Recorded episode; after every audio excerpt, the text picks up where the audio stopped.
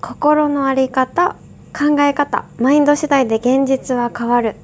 それをものすごく痛感したバリでのヨガリトリートサナチュラソインバリを終えてのお話です。ヨギーマ国際電話シーズン2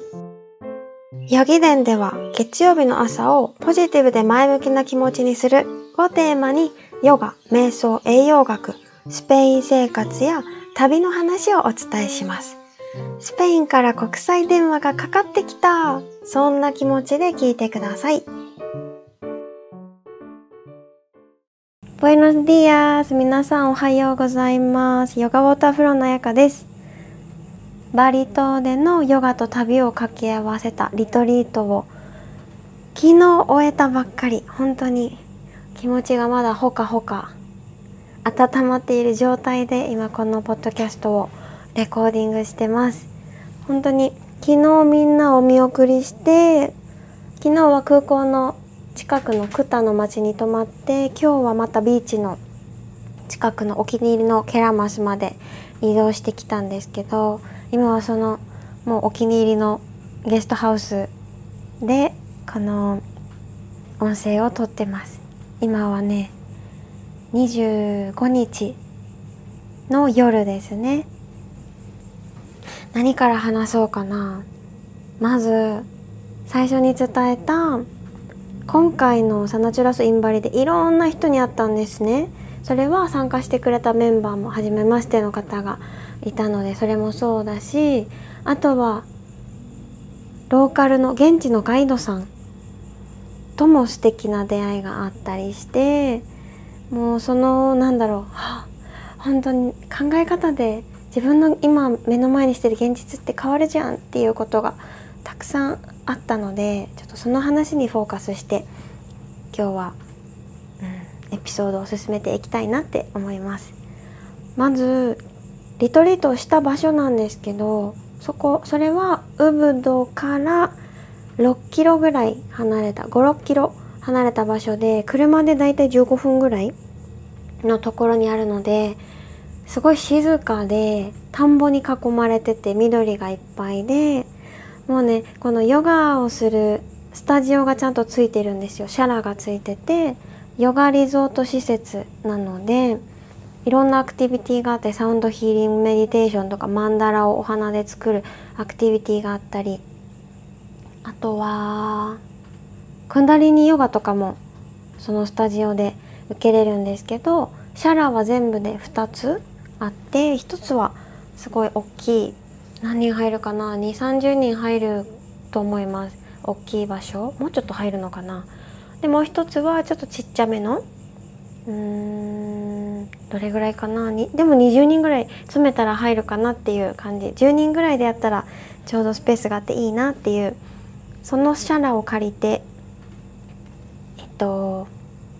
私たちは毎日ヨガをしてたんですけどそのシャラがね窓を窓の向こうが田んぼが広がっててもうね鳥が毎朝その田んぼになんか虫を食べに来るのかな。で鶏がいたりたまに鳴いてるんですね鶏が。もうそれがすごいピースで素敵な本当素敵な場所でした。でいろんなアクティビティをしたんですけどちょっと笑っちゃう話もいっぱいあってそれは聞いて旅するアメリカとスペイン旅安の方で 笑っちゃう話はそっちでしようかなって思います。でここは結構今話すのはやっぱマインドセットの話がすごい私にとって出会えてよかったって思える人がたくさんいたのでその出会いにフォーカスしてお話をしますね。まず1人目がグスさんグスさんっていう方？でこの方はバリのウブド出身の方でお祈りのことをね教えてくれたんだけど本当にバリの人って1日に何回もお祈りするんですね。3回って言ってたかな？2回か3回お祈りするらしくってでお家の中にファミリーテンプルって言ってなんかお寺？日本でいうと仏壇みたいな感じかな？があってでも家の外にあるんですね。でそこにお参お祈りしに行くんだけどまず3箇所お祈りするんですよ。一つはこの何て言うのかな仏壇の上みたいな神棚みたいなところにえっとオフレンダ捧げ物なんかねお花とえっとお線香とあとはお米あの炊いてないお米が乗ってたりすることもあります。で炊いてるお米が乗ってる時もあります。なんか色つけて。そうそれを乗せてでお祈りそのお祈りはえーと、神様に対するお祈りそしてユニバースに対するお祈りそしてマザース地球に対するお祈りをするそうです。で2つ目がこの神様のところから少し下がった位置にまたお祈りを捧げ物とお祈りを捧げるんだけどそれは自分たちのご先祖様ご先祖様に対してお祈りを捧げるそうです。で一番最後は床に置くんだけど捧げ物とお線香をね。でそこではそれはね悪魔とかネガティブなエネルギーとか、まあ、ゴーストとかそういうのに対してお祈りを捧げるって言っててそれが捧げ物どうか楽しんでください。でこれからこういうことがこういうことをするので邪魔をしないでね。だからその代わりにこれを楽しんでねみたいな感じでお祈りを捧げるって言ってて私はてっきりなんか悪いものを避けるここに来ないでとかそういう感じで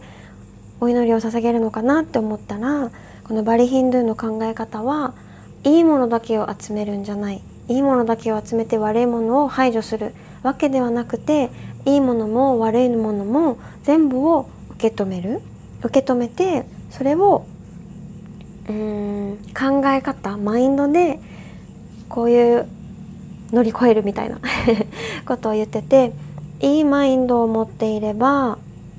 悪いことが起きてもそれをいい風に捉えて前向きになれる。逆にいいマインドを持っていなければいいことが起きているのに心配の種とか不安の種を探したりして悪い風に言ってしまう。だからこうお祈りを捧げる時もいい神様にだけ捧げるんじゃなくて悪いもの悪魔とかゴーストにも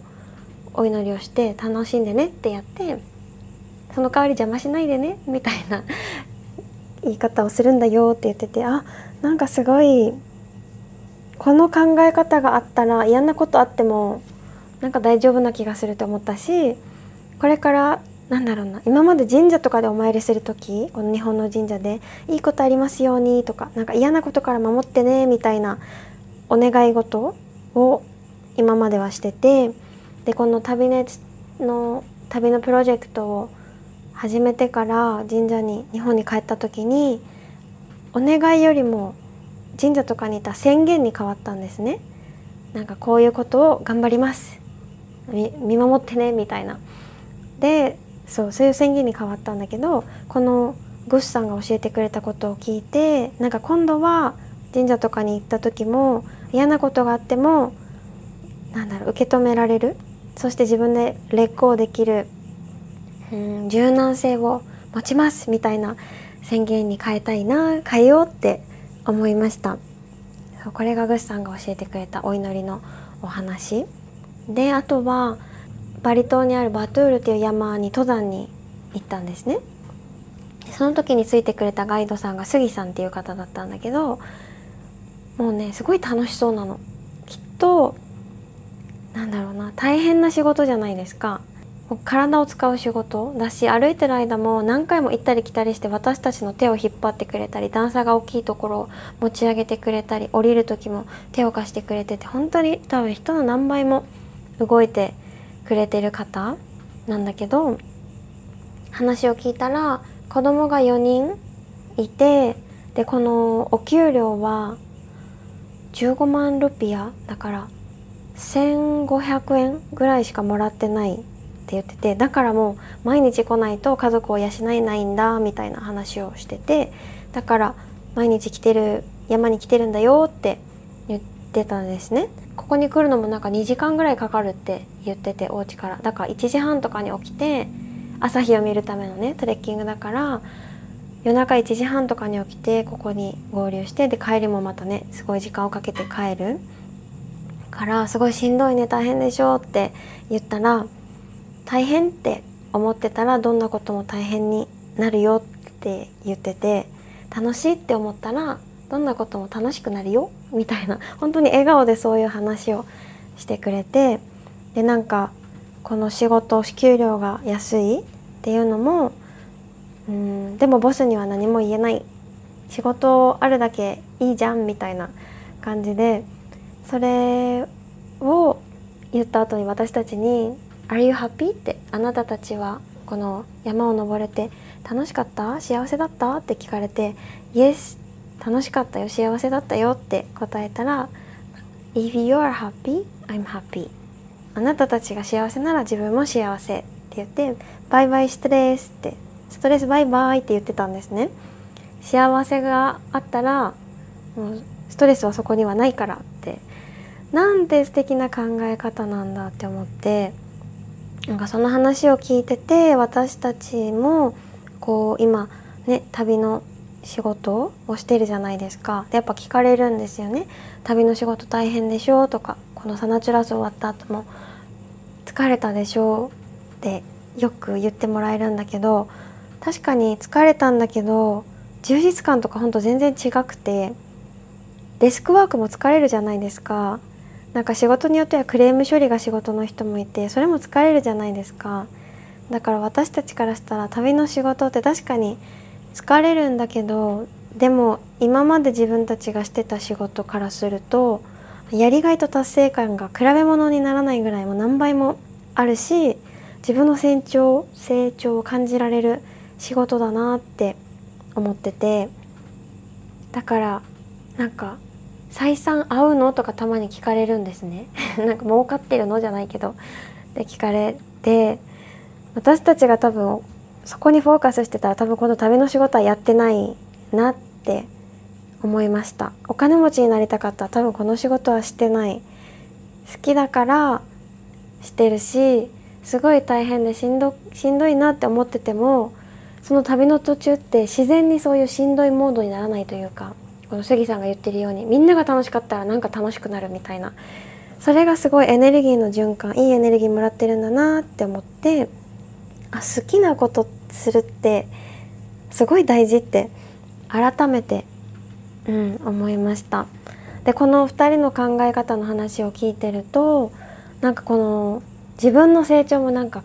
成長というか変わったなっていうのをすごい感じて前の私だったら日本にいた頃の私だったら多分この今回使ったリリトリート施設は虫が多いとかなんか暑いレストランクーラーとかもちろんなくてなんかビラスタイルというか半分外みたいな感じなんですね。だから暑い湿気虫あーなんか嫌だって多分前の私だったらそういう考え方をしてたと思うんですよ。ブーブー言ってそうって思ったんですね。でも今の私は虫もいるけど虫怖いけどそれにも勝る日本では得られない景色とそこにしかないエネルギーとか空気とかあるなってとっても感じてそれを感じられる自分になんかヨガと旅を通してそのジャーニーの中でこうやって変わってきたんだなって思ったらすごくうーん proud of myself って感じでした。あとはこの参加してくれたメンバーにもすごい恵まれてもうたくさん彼女たちから刺激をもらったんですね。でまずこの1人がね初日から参加できなかったんですよ。参加できなかったから後半の3日間を参加するってなってだから1人で空港からこのウブドの施設まで来るんですね。で私たちはタクシーで来るものだと思い込んでいたからタクシーをじゃあ手配しようかって声をかけたらバスで行こうと思うって言っててバス？みたいな。こんな何？こ知らない土地でバスで来るってまず勇気がすごいと思ったし、まあ、結局タクシーでね私たちがもう本当にお願いをしてタクシーで来てもらったんだけどこういうなんだろうな私にはないなって思ったんですそういう何て言うのかな度胸みたいなの。でそのその度胸が羨ましいなんかすごいなって感化刺激を受けたっていうのもあるしこのリトリートを終えた後延泊するので彼女はどうやって回るかってうないとなんかバイクをレンタルするみたいな話をしててマジかと思って「えインターナショナルライセンス持ってるの?」って聞いたら「うん持ってきました」って言っててえすごいなんかもう本当にこんな日本みたいに整理されてない道みんなもうやりたい放題 やりたい放題じゃないけど逆走してくる車もあったり反対車線入ったりする車もあるけどなんかゆっくり走ったら多分大丈夫って言っててあすごいなってすごいなんか私にないものを持ってたからキラキラ輝いて見えました。であとはもう一人の子はそうそう3名がねオーストラリアから来てくれてみんな日本人なんだけど3名はオーストラリアに住んでて1人はオーストラリアでね麻酔科の看護師をしてるって言っててでもその前は英語教師を日本でしててそれだけですごい私的にはもう英語もすごいやっぱ上手だし上手というかもう上手のレベルじゃないというか もうそれでなんだろうなオーストラリアに行ってもう一回学校に行ってでその全然違う場所で学校とは全然違う状況で今働いてるっていうのもすごいそれだけでもすごいなって思ってたのにさらにこの中でジャーナリングのクラスとかを知ったんですね。でその中で自分のやりたいことがすごくクリアになったって言ってくれてなんかまたね新たな今の業種とはまた別の領域の勉強をしたいって思ったって言ってくれてなんかもう私のハートにビシバシ矢が飛んでくるというかわなんか私が忘れてたなんだろう勉強したい学びたいそこに行きたいみたいなこの新しい自分にこう何て言うのかななっていくみたいな感覚前の方が強かったなとか思ってとってもとっても刺激になりました。そのおかげでなんかあなんか本当に語学学校行けないからを理由にスペイン語勉強してないけどやりたかったらどうとでもなるよなって思ったしもう一人ね参加してくれてた方がスペイン語をね勉強していて前回ねサナチュラソにも来てくれてそれをきっかけにスペイン語に興味を持ってそう勉強していてでそれをうないとスペイン語でちょっとやり取りをしたりとかして「山登り大丈夫だった？すごかったね」みたいな「頑張ったね」みたいなのをうないが英語で言ったらまさかのねスペイン語で「私の心は28歳だから」って返したの。えそれがすごいと思って。でも本人はね18歳って言いたかったらしい。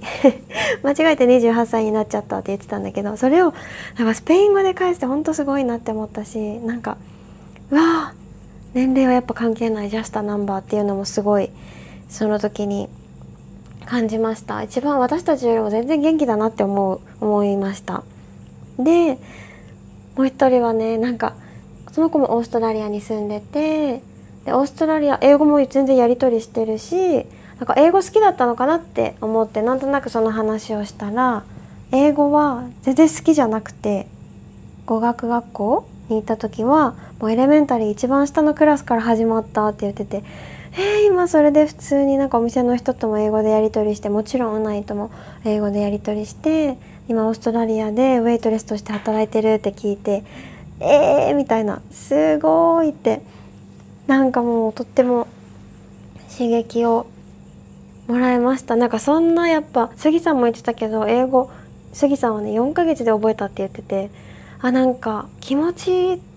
やっぱマインドですね。マインドが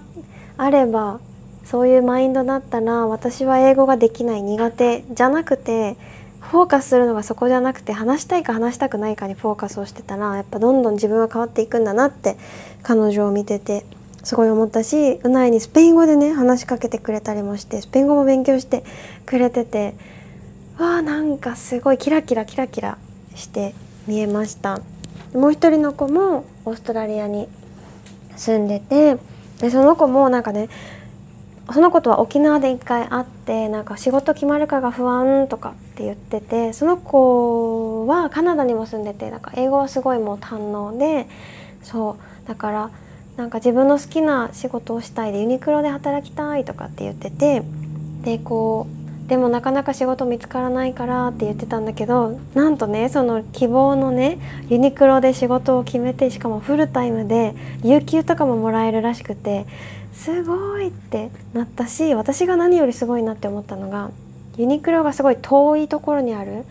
え1時間かかるって言ったか2時間かかる？なんかねバスですごい時間がかかるらしいんですよ仕事までに。でもそれを早起きして仕事に行って帰ってくるのも遅くっていうのをしてるって言っててあなんかもうそれもここで働きたい好きな仕事をしたいって思ってたらね後からなんだろう家は引っ越せばいいしねこのここで働きたいがクリアだと一直線に進んでいってなんかバスが遠いとかそこなんだろうな排除しないで視野が広いというかえなんかうまく説明できない。なんだろうこの条件を見るんじゃなくて好きにフォーカスしてる人ってなんか条件が悪くても楽しそうだなって思いました。働いてる、ね、2時間とか12時間かけていくってすっごい遠い大変じゃんって思うけどそれもまたねその子にとってはそこで働くのがやりたかったことだから関係ないんだなってだから勝手に大変をこっちで判断する話じゃないんだなってすごく、うん、思いました。で今回私のお母さんもね参加してで本当に元気になったなと思って病気をして体調が悪い時何年かな体調がすごい悪かったからこんな暑いバリで湿度もすごい中倒れもせず最後まで元気に過ごせてしかも毎日楽しい幸せって言ってて楽しい幸せ美味しいって毎日言ってたから周りにもいいエネルギーをこう振りまくじゃないけどだなってすごく思って今回の旅は本当にメンバーにも恵まれたし来てくれたガイドさんにも恵まれたし振り返ってみたら思ったようにいかない部分もあるんだけどみんなができてないにフォーカスをしてないから素晴らしい旅に素晴らしい体験に変わったんだなってすごく思って本当にいい1週間でした。もう話したいことがありすぎて でももういい時間なのでこの辺でまたちょっと次回次回かその次か次の次かまたちょっと皆さんにみんながねこの参加してくれたみんながどう感じたかっていうのも是非紹介できたらいいなって思いましたでこの今回のエピソード終わる前に一つ紹介したいコメントがね届いててそれが前回のエピソードヨガを始めたきっかけについて前回のエピソードで話したんだけどともちゃんがお返事をコメントを送ってくれてちょっと読みますね。そうでインスタでヨガを始めたきっかけは何ですか？って聞いたらオーストラリアに行くバイロンヨガセンター素敵行くって決めてから始まりましたって書いてたんだけどこの Spotify のコメントの方には、えっとね、送ってくれ新しくまた送ってくれたのがインスタでヨガセンターに行くと決めて渡航前直前に駆け込みで初めてヨガを始めた。って答えたけどそういえば単発でホットヨガも受けたことあったなって思い出しました。瞑想の話私もバスの中で聞いていて涙が溢れました。自分のために呼吸をしたり向き合う時間そして彩香さんの瞑想ジャーニーのソーハムと慈悲の瞑想がしたくなりました。って送ってくれてそうともちゃんは私のオンラインの2週間の瞑想ジャーニーっていう瞑想にフォーカスした講座もと受けてくれてその、ね、そこでやったソーハム瞑想と慈悲の瞑想がすごくいいんですよ。それがねまたしたくなったっていうのを送ってくれて今回リトリートでもなんか瞑想とかジャーナリングとかそういうとこにフォーカスしたいなって思ったとか瞑想やっぱ気持ちいいって、うん、改めて思って必要だなって感じたって言ってくれる方もいたりして